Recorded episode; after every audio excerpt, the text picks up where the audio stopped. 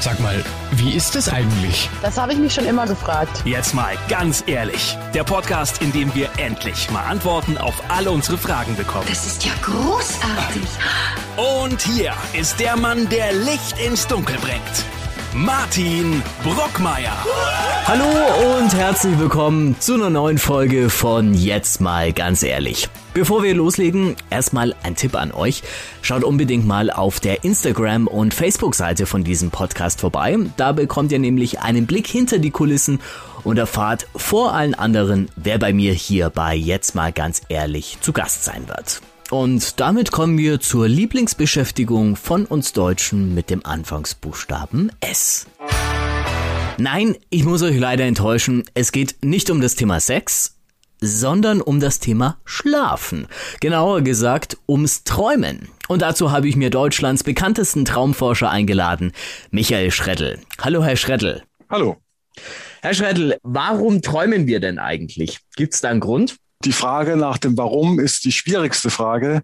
Wir gehen heute davon aus, dass jeder Mensch jede Nacht macht. Ob man sich nach dem Aufwachen daran erinnert oder nicht, ist äh, unterschiedlich, aber das Träumen passiert immer. Jetzt ist natürlich die Frage, warum macht die Natur das? Ja. ja und da gibt es tatsächlich, da gibt's tatsächlich ein großes Spektrum äh, von Leuten, die sagen, ja, das, die Natur hat sich nicht die Mühe gemacht, dieses subjektive Erleben, was ja während des Tages immer vorhanden ist, abzuschalten und es läuft halt einfach so weiter, damit dem Gehirn nachts nicht langweilig ist. Mhm. So das eine Extrem. Ähm, und das andere Extrem ist, dass die Personen sagen, ja, das macht Sinn, da werden Inhalte, die man tagsüber erlebt hat, nochmal durchgespielt und verbessert abgespeichert. Und man übt einfach bestimmte Sachen, zum Beispiel soziale Kompetenzen oder Weglaufen, Umgang mit schwierigen Situationen. Und letztendlich muss man sagen, dass die Forschung bis heute nicht weiß, äh, welche dieser beiden Positionen oder ob es irgendwo in der Mitte ist, äh, eine Rolle spielt oder tatsächlich gültig ist, weil es schwierig zu erforschen ist. Wir wissen nämlich nicht, was passiert, wenn man nicht träumt. Das heißt also, wir wissen nicht, ob die Träume tatsächlich noch eine extra Funktion haben, weil um jemand am Träumen zu hindern, müsste man ihn völlig am Schlafen hindern. Und Schlafentzug hat natürlich noch ganz, ganz andere Folgen als nicht träumen, sondern da ist man einfach müde und kaputt und kann alles Mögliche nicht. Das heißt, wir wissen, die Funktion des Träumens ist bis heute noch ungeklärt. Aber daran arbeiten Sie ja als Traumforscher. Aber was mich da interessieren würde, wie erforscht man da Träume? Zeichnet man die auf oder wie kann man sich das vorstellen? Also Träumen als subjektives Erleben ist auch für die Forschung, auch für die Person selbst, nur zugänglich, indem man sich nach dem Aufwachen erinnern kann, was man geträumt hat. Ist ja aber nicht immer der Fall. Ist ja das Schwierige. Genau. Also wir haben verschiedene Erhebungstechniken. Die einfachste Methode ist, erzählen Sie mir einen Traum, den Sie in, in, der letzten Zeit hatten oder der letzte Traum, an den Sie sich erinnern können. Das macht man gern bei Online-Studien und solche Sachen. Was wir gerne machen mit unseren Psychologiestudierenden, ist ein Traumtagebücher führen lassen. Das heißt, sie sollen dann kriegen von uns ein Traumtagebuch mit und sollen dann morgens immer eintragen, haben sie geträumt oder haben sie nichts geträumt. Mhm. Und da ist es ganz interessant, dass gerade die Leute, die sich am Anfang wenig erinnern, durch diese Aufgabe tatsächlich die Erinnerung sich verbessert. Das heißt, da hat man eine sehr gute Chance, äh, dass man jetzt auch in den zwei Wochen zumindest ein, zwei, drei, vier Träume von jeder Person bekommt. Die aufwendigste Technik ist natürlich, die Person im Schlaflabor zu untersuchen. Das heißt, da kann man dann in bestimmten Schlafstadien, vor allem eben auch im REM-Schlaf, gezielt die Person wecken und dann direkt über die Gegensprechanlage, was ist Ihnen vor dem Aufwecken durch den Kopf gegangen, fragen und bei unseren jungen Probanden, wobei wir da schon auch Personen ausgesucht haben, die sich mit Träumen beschäftigen oder auch sich gut an Träume erinnern, da ist es so, dass bei diesen REM-Weckungen aus dem REM-Schlaf 100 Prozent Träume erinnert werden. Das Sollen wir noch erklären, was ist der REM-Schlaf? Der REM-Schlaf wird bezeichnet, es äh, kommt von dem englischen Ausdruck Rapid Eye Movement Schlaf. Äh, das bedeutet auf Deutsch schnelle Augenbewegung. Das ist ein bestimmtes Schlafstadium, in dem sich die Augen unter dem geschlossenen Augendeckel schnell hin und her bewegen. Wir wissen auch nicht genau, ob das mit den Traumaugenbewegungen äh, zusammenhängt oder mit den geträumten Augenbewegungen. Aber es ist ein Zustand, der vier bis fünfmal in Phasen nachts auftritt. Das Spezielle an dem, diesem Zustand ist, dass das Gehirn sehr aktiv ist, teilweise sogar aktiver als im Wachzustand obwohl die Person subjektiv schläft. Das heißt, das Gehirn arbeitet kräftig im Schlaf. Und wenn man die Person aus diesem Schlafstadium weckt, hat man fast hundertprozentige Chance, einen Traum, äh, einen Traum zu bekommen, einen Traumbericht zu bekommen, aber auch aus den anderen Schlafstadien. Selbst wenn man die Person aus dem Tiefschlaf, der gerade im Anfang der Nacht sehr intensiv ist, weckt, dann haben wir auch nochmal 40, 50 prozentige Chancen, Traum zu bekommen. Und wir gehen davon aus, dass es nicht daran liegt, dass die Person gerade nichts geträumt hat, sondern die Person braucht, wenn ich sie aus dem Tiefschlaf wecke, viel, viel länger, bis sie richtig wach ist und überhaupt erzählen kann. Das heißt, wir vermuten, dass die Träume eben immer vorhanden sind und verwenden dann das Traummaterial eben, um Analysen zu machen. Zum Beispiel wollen wir sehen, äh, ob das, was die Person im Wachzustand erlebt, tatsächlich dann auch im Traumbericht vorkommt. Und solche Sachen werden dann gemacht. Kommen wir mal richtig in die Materie des Traums rein. Wie entstehen denn Träume? Gibt es da schon Erkenntnisse?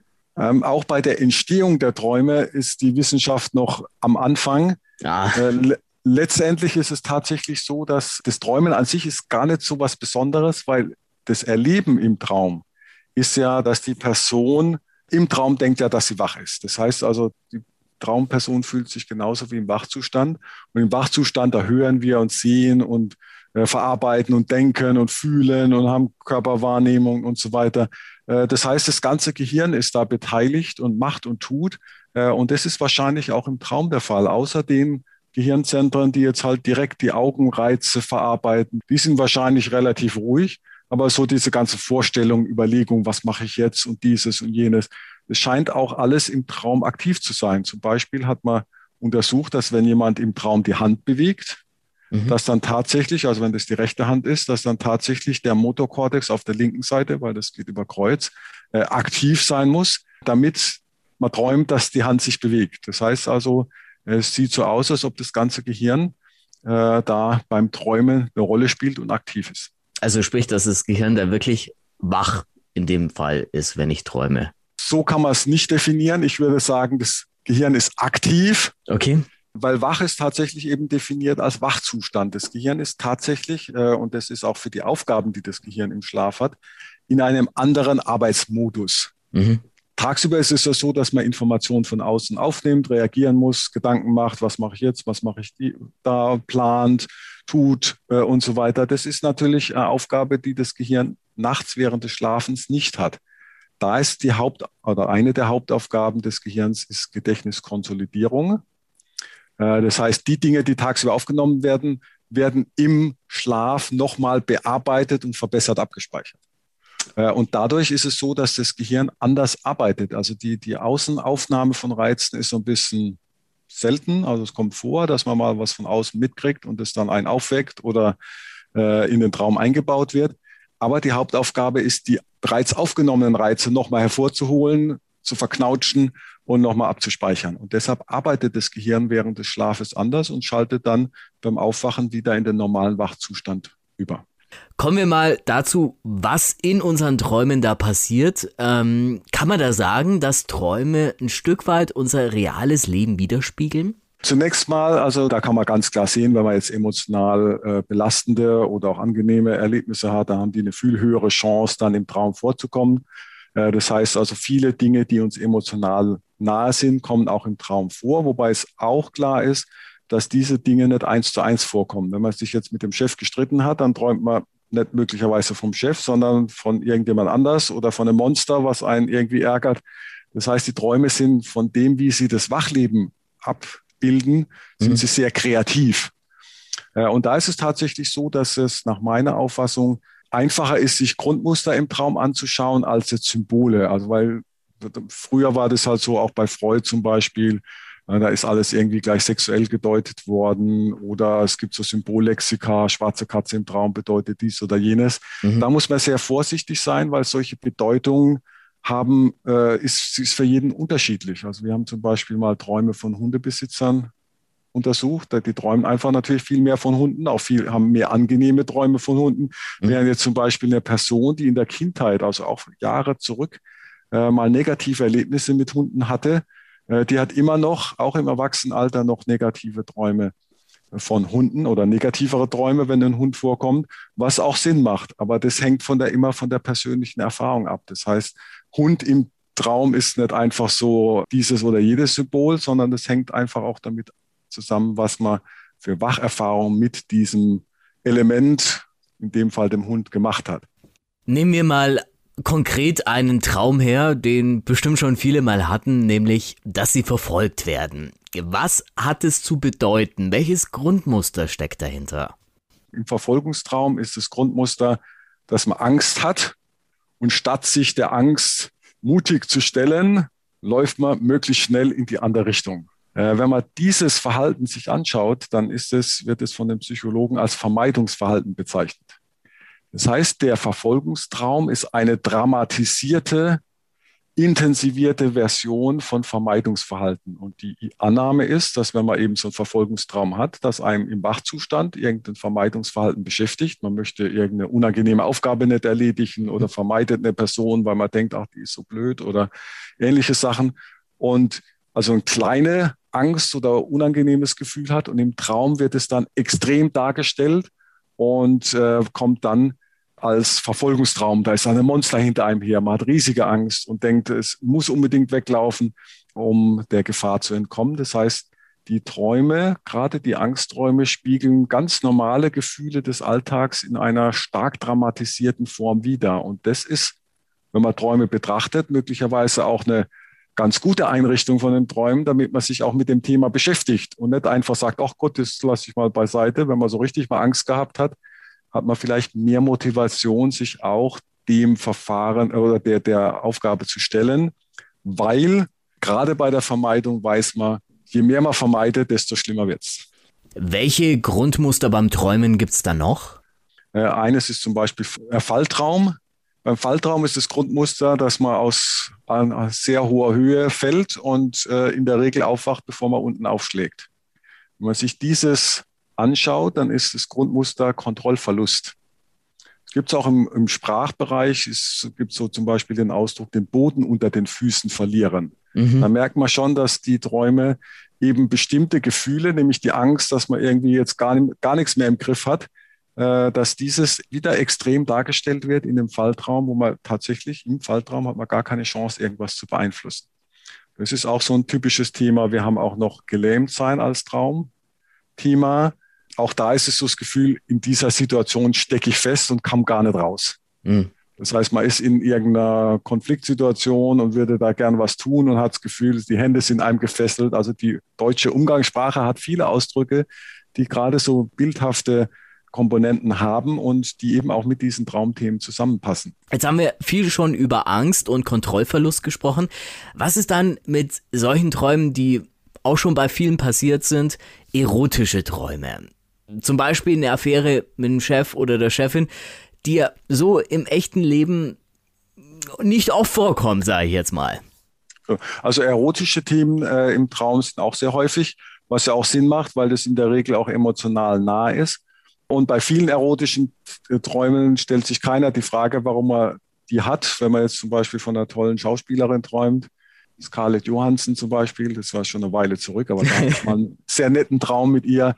Äh, da stellt sich dann keiner die Frage, warum man den erotischen Traum hat, weil das einfach attraktiv ist und äh, das auch Spaß macht, mit attraktiven Menschen Sex zu haben.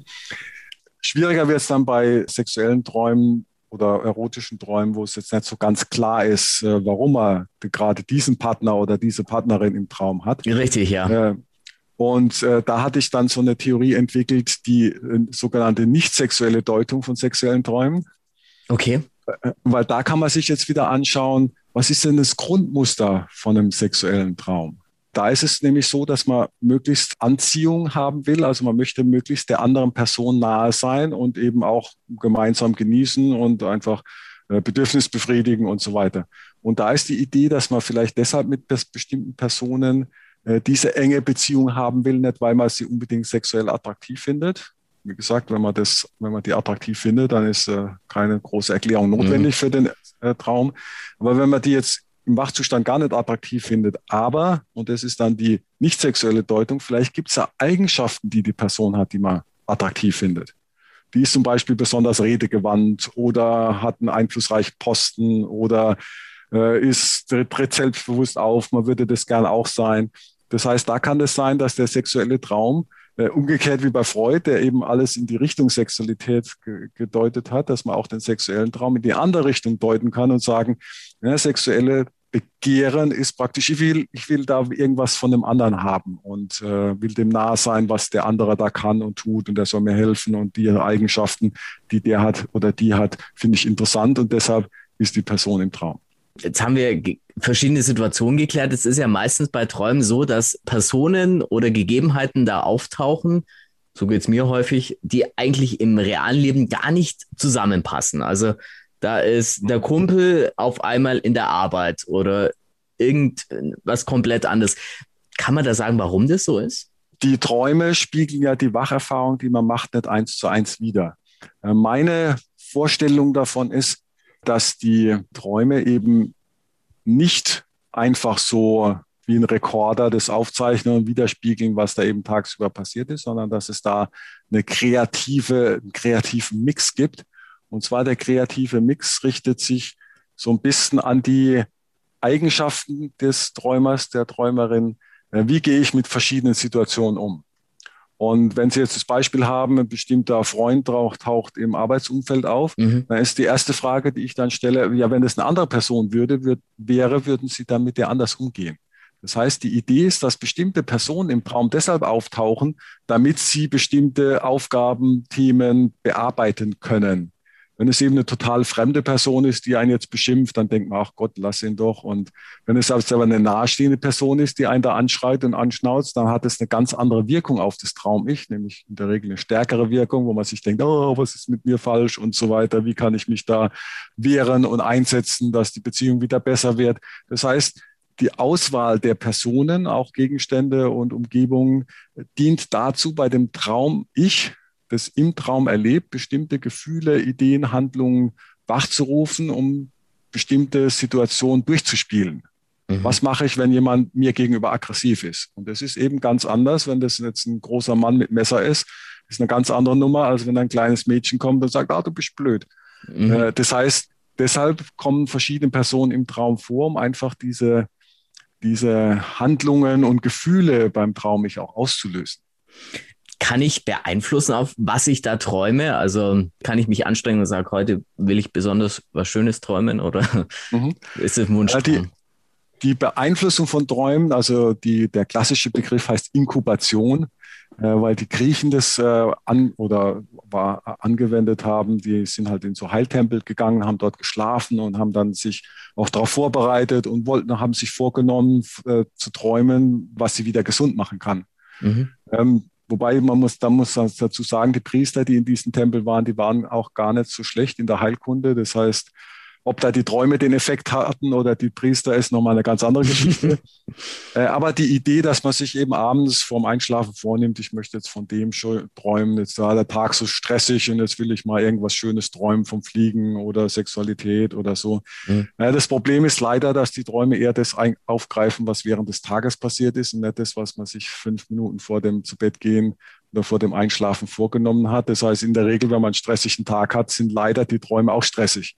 Das heißt, um die Träume möglichst positiv zu beeinflussen, wäre es, einen entspannten Tag zu verbringen. Dann ist die Wahrscheinlichkeit, dass die Träume auch entspannt sind, sehr hoch.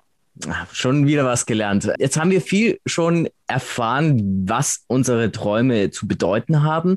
Wie kann ich denn sonst als Laie versuchen, meine Träume zu verstehen? Sie haben selber mal gesagt, wer seine Träume versteht, lebt glücklicher. Bei Umgang mit Träumen ist es so, dass es doch eine lange Tradition gibt die geht ja weit zurück bis zur Bibel oder sogar noch weiter.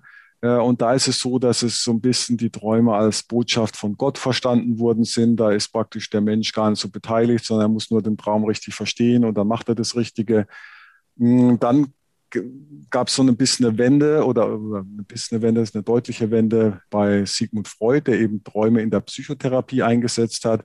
Wobei da es tatsächlich so ist, dass die Psychoanalytiker, gerade die frühen Psychoanalytiker, immer davon ausgegangen sind, dass man so einen Fachmann braucht, um mit den eigenen Träumen, um, um die Träume besser zu mhm. verstehen. Aber dieses hat sich so in den 70er Jahren auch verändert, äh, weil man festgestellt hat, dass wenn man die Träume als Erlebnisse betrachtet, aus denen man was lernen kann, dann kann man da auch selbstständig dran arbeiten oder in nicht professionellen Traumgruppen, das heißt, wo einfach Träumer sich treffen und äh, sich austauschen, was wie, wie wird da geträumt. Und diese Technik ist, glaube ich, auch für die meisten sehr einleuchtend. Das heißt, die Grundidee ist dabei, aus den Traumerlebnissen genauso zu lernen wie aus Wacherlebnissen. Beispiel, wenn Sie im Traum was Unangenehmes erleben, äh, nehmen wir mal an, das ist auch so ein typischer Traum, nehmen wir mal einen Prüfungstraum. Mhm. Äh, das heißt, im Prüfungstraum ist es so, dass man irgendwie sich schlecht vorbereitet hat und Angst hat, dass man nichts weiß. Das ist jetzt die Frage, wenn Sie so ein Traumerlebnis haben, was kann man daraus lernen? Und äh, es gibt auch Leute, die im, im Wachleben Prüfungsangst haben und das ist dann relativ einfach. Das ist wichtig, Entspannungstechniken zu lernen zum Beispiel, damit die Prüfungsangst nicht zu groß wird. Äh, was auch ganz interessant ist, was man nicht vergessen darf, ist, dass Lernen auch ganz sinnvoll sein kann, weil man auch wenn man schön entspannt ist in der Prüfung und alles produzieren kann, was man gelernt hat, dann muss man trotzdem was gelernt haben. Aber es gibt auch die Leute, die viel gelernt haben und eben was in der Prüfungssituation nicht produzieren können, weil sie zu hektisch sind, zu aufgeregt und fast schon, es gibt auch Leute, die richtige Blackouts haben. Für die ist es tatsächlich zu sagen, okay, das ist eine Prüfungssituation, das ist schwierig, aber ich kann mich entspannen. Das heißt also, man kann aus so einem Prüfungstraum einfach lernen, okay, vielleicht ist es in manchen Situationen für mich besser, entspannt zu sein, die Sache ein bisschen entspannter anzugehen und so gut sich vorzubereiten, wie es geht und dann die Sache dann entspannt zu sehen. Das heißt, das auch wenn ich meinetwegen nicht mehr in einer Prüfungssituation als Arbeitnehmer bin, ich habe trotzdem so einen Prüfungstraum, als es für mich in der Konsequenz für den Alltag entspannter sein. Mehr genau, also das ist, genau, das ist die Idee. Also das Grundmuster, das hatten wir vorhin noch nicht besprochen. Das Grundmuster vom Prüfungstraum ist die Bewertung der eigenen Leistung durch andere. Mhm. Deshalb kann man den Prüfungstraum auch haben, wenn man schon lange nicht mehr in der Schule ist und keine formalen Prüfungen mehr hat. Aber im Arbeitsleben guckt ja jeder so, was der andere so macht, vor allem der Chef oder die Chefin guckt, was man so macht und ob das gut ist. Das heißt, diese Bewertung durch andere gibt es immer wieder. Und der, wenn der Traum so ein Prüfungstraum so ein Thema aufgreift, dann ist es einfach sagen, okay, ich habe da Befürchtungen, was die Bewertung für andere angeht, aber was ich vorhin schon für die Verfolgungsträume gesagt habe. Je mehr man vermeidet, desto schwieriger wird das Thema. Das heißt, da ist es tatsächlich wichtig, sich so eine Angst anzunehmen und sagen, okay, das beschäftigt mich. Und bei Ängsten ist es halt tatsächlich so, wenn man sagt, okay, ich habe die Angst, äh, dann ist sie schon wesentlich geringer, als wenn man sagt, ich darf keine Angst haben, ach was, was andere denken, ist mir doch scheißegal und so weiter. Wenn man sowas denkt, dann kann es halt sein, dass die Prüfungsräume eher zunehmen, wenn man sagt, okay, das macht mir was aus, wenn die anderen mich negativ bewerten und ich gucke, dass ich mein Bestes gebe äh, dann kommt man da viel weiter. Was mir mal passiert ist, man träumt seine eigene Hochzeit, obwohl die eigentlich noch gar nicht stattgefunden hat. Ähm, mhm. Spielt da das Gehirn auch verrückt? Äh, also das Gehirn spielt nie, nie verrückt. Es sei denn, Sie haben eine psychische Erkrankung. Nee. Äh, aber das ist, das ist beim Träumen eben nicht der Fall, sondern das, das Gehirn ist kreativ. Das Gehirn will bestimmte Gefühle bei Ihnen erzeugen. Jetzt weiß ich nicht genau, wie das bei dem Hochzeitstraum war, ob das jetzt ein angenehmer Traum war. Also es war angenehm, ja. Genau. Das heißt, der Traum will Ihnen jetzt eine Situation vorspiegeln, äh, wo es darum geht, erstmal Thema angenehme Gefühle. Das mhm. ist, was in der Psychologie manchmal so ein bisschen vernachlässigt wird, weil ja gerade die Psychotherapie möchte ja unangenehme Situationen bearbeiten, verarbeiten, sodass sie angenehm werden. Bei den Träumen gibt es auch angenehme Träume. Und da ist die Frage, wie hat der Traum das geschafft, dass sie sich im Traum gut fühlen? Und dann kann man sich die Frage stellen, naja, was gibt es im Wachzustand nicht auch was, was mir helfen könnte? Also nehmen wir an der, der Hochzeit, wenn man da wieder das Grundmuster anschaut, Hochzeit ist eine verbindliche Beziehung. Also ich würde sagen, das ist schon top. Also viel mhm. verbindlicher geht's nicht mehr. Mhm. Jetzt kann man sagen, okay, Hochzeit ist wieder praktisch die extreme Variante, also die äh, stärkste Variante, aber vielleicht gibt es auch eine Verbindung mit, einer, mit einer Bekannten oder Freund, Freundin, wo es einfach schön anfühlt, wenn man mit der Person äh, was macht und auch das Gefühl hat, da ist beiderseitige Verbindlichkeit vorhanden. Und man möchte da hingehen. Das heißt, so ein Hochzeitstraum äh, kann die eigene Hochzeit vorhersagen, kann aber auch die einfach die Bedeutung haben, es ist schön, wenn ich verbindliche Beziehungen in meinem Leben habe. Das fühlt sich gut an. Das heißt, da kann der Traum so eine Motivation geben. Wenn es sich im Traum gut anfühlt, dann kann es sich ja im Wachzustand auch gut anfühlen.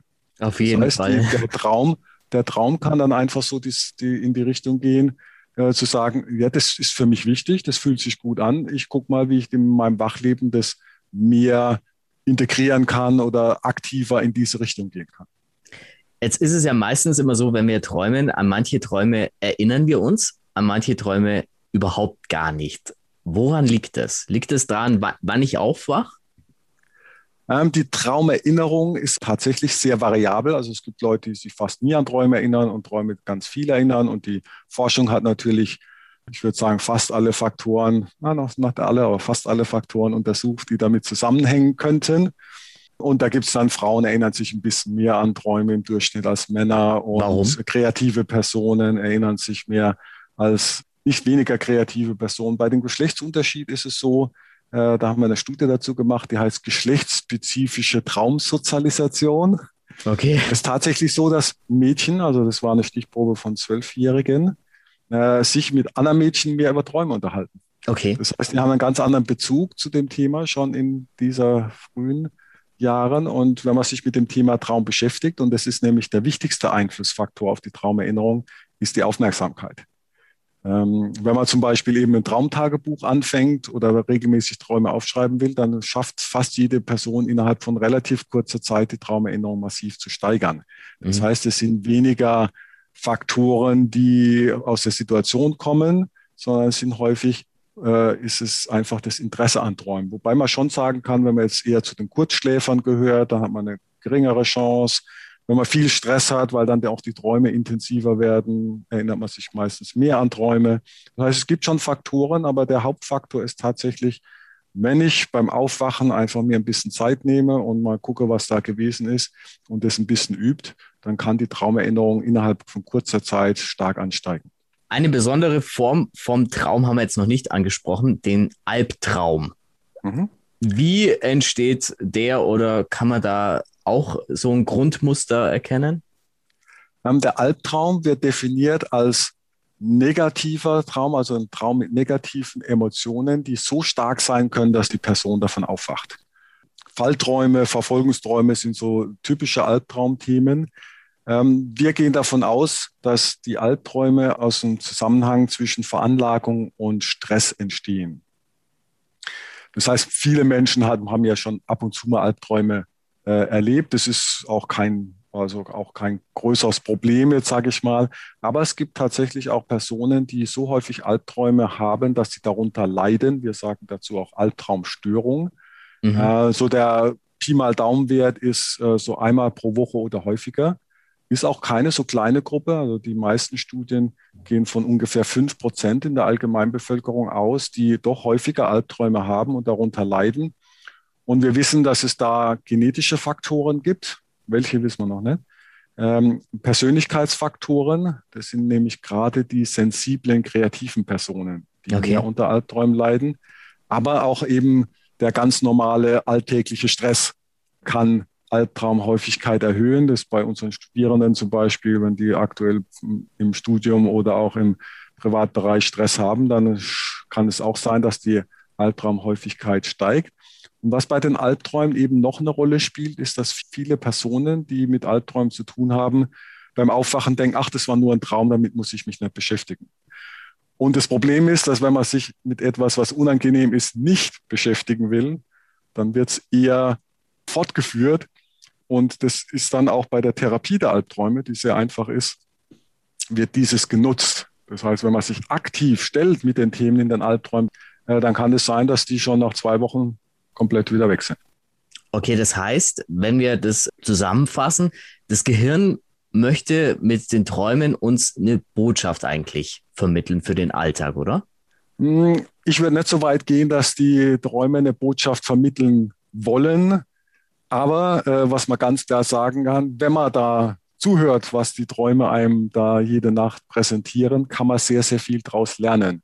Bei dem Botschaft vermitteln, da wird ja irgendwie so eine höhere Instanz oder was man da, was da einem irgendwas vermitteln will. Aber was man ganz klar sagen kann, ist, wenn man auf Träume achtet und sie angeht, gerade auch die negativen, unangenehmen Themen, da kann man sehr, sehr viel daraus lernen. Jetzt wollen wir noch kurz äh, zu Ihrem Beruf als Traumforscher eingehen. Traumforscher, wie wird man das eigentlich? Haben Sie sich in Ihrer Kindheit so häufig schon mit Träumen beschäftigt, oder? Ja, ich selbst bin zu dem Thema Traum gekommen, als ich Elektrotechnik studiert habe. Was ganz anderes. Äh, was ganz anderes.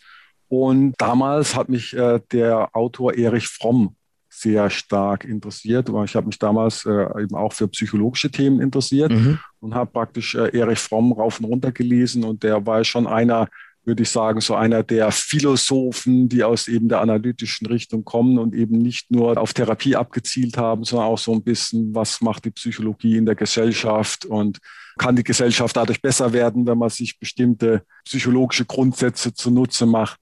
Und ein Buch, was er geschrieben hat, hieß eben auch Märchen, Mythen, Träume.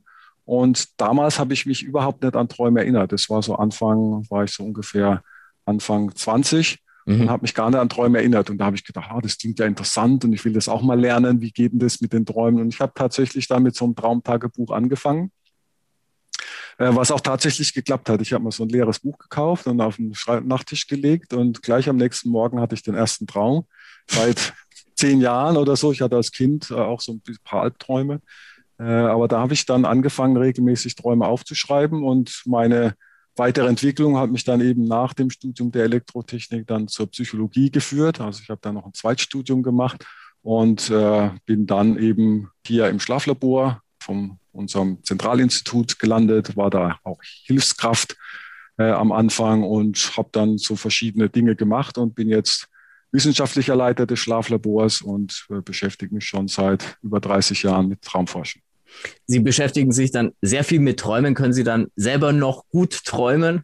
Äh, ich selber gehöre zu den guten Träumern. Äh, meine Traumsammlung ist jetzt bei 15.500. Oh. Äh, das heißt, ich schreibe schon, ich schreibe auch schon jetzt seit äh, es sind schon 35 Jahren Träume auf. Und als junger Student habe ich sogar noch mehr aufgeschrieben als heute, aber äh, heute ist so, dass ich fast jeden Morgen einen Traum erinnere. Und ich finde Träume immer noch interessant. Also ich habe keinen Traum, der wirklich langweilig ist. Ich habe natürlich auch mal ein paar unangenehme Träume, wobei so richtige Albträume habe ich, äh, glaube ich, schon Jahre oder Jahrzehnte nicht mehr gehabt. Aber ich finde immer noch spannend, die Träume sind einfach kreativ. Die drücken das aus, was mich beschäftigt im Wachzustand aber eben nicht so eins zu eins, sondern die geben dann nochmal so eine kreative Note dazu. Und das finde ich immer spannend, wie die Träume auf die Ideen kommen, äh, bestimmte Themen so umzusetzen. Wenn Sie so viele Träume schon aufgeschrieben haben, haben Sie dann schon welche gedoppelt? Äh, nein, das ist tatsächlich so. Es gibt zwar viele Menschen, die Wiederholungsträume haben, oder sogar Träume, wobei das mehr bei Personen vorkommt, die so ein richtiges Traumata erlebt haben, also ein schreckliches Erlebnis, was sich direkt wiederholt. Aber auch Wiederholungsträume habe ich nicht, sondern jeder Traum ist neu. Es gibt natürlich bestimmte Themen, die sich wiederholen, aber äh, das ist natürlich bei so einer großen Anzahl klar, dass es manchmal um Arbeit geht oder Partnerin oder dies oder jenes. Das ist natürlich klar, aber ich habe bisher keine solchen klassischen Wiederholungsträume habe ich tatsächlich nicht gehabt. Sehr schön. Dann sage ich vielen Dank, Herr Schädel, für das nette Gespräch. Danke auch und viel Spaß mit dem Träumen. Ja, dem habe ich auch nichts mehr hinzuzufügen. In diesem Sinne, wir hören uns in der nächsten Woche wieder und jetzt mal eine gute Nacht. Jetzt mal ganz ehrlich. Der Podcast, in dem wir endlich mal Antworten auf alle unsere Fragen bekommen.